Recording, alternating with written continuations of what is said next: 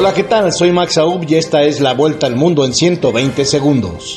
Las tropas rusas devolvieron a Ucrania el control de la planta nuclear de Chernobyl y comenzaron a abandonar las instalaciones más de un mes después de que se apoderaran de ella, mientras los combates se recrudecían a las afueras de Kiev y en otros frentes.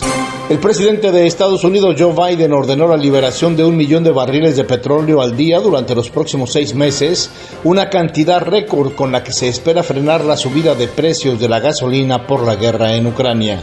Estados Unidos creará un equipo especial para analizar la cuestionada reforma eléctrica del gobierno de México, informó el enviado estadounidense para el clima, John Kerry, tras reunirse con el mandatario mexicano Andrés Manuel López Obrador.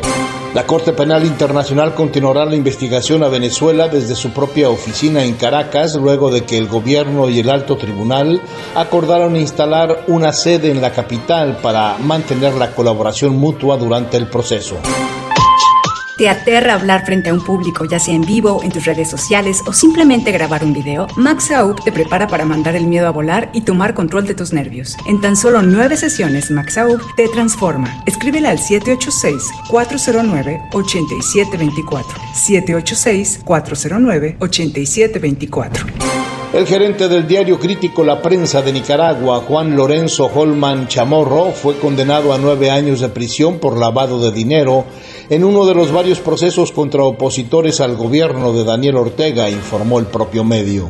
En un nuevo diferendo entre Chile y Bolivia se iniciaron ante la Corte Internacional de Justicia de La Haya los alegatos en su disputa por el estatus del río Silala, que nace en territorio boliviano, pero del que los chilenos piden que les otorguen derechos iguales sobre sus aguas.